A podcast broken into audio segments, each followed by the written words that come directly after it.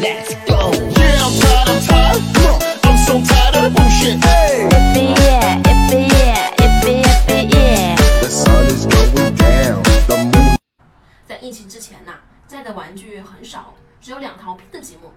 一开始呢，我还觉得柚子肯定会嫌玩具少，没想到这两套积木在他手中变换了几十种形态，全都是他自己想着拼的，真的是超乎我的想象。并且在疫情期间，因为玩具少呢，他还爱上了画画。看到他的画，我真的觉得孩子想象力实在是太棒了。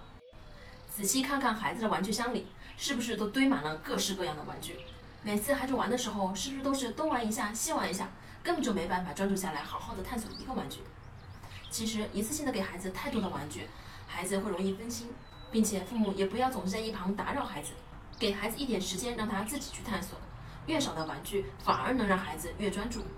孩子的玩具就和妈妈的衣服一样，怎么样都不嫌多，但是每次选起来就会有选择困难症。真的，玩具的断舍离对孩子来讲真的太重要了。你家的玩具是不是也是扔的到处都是，孩子不整理？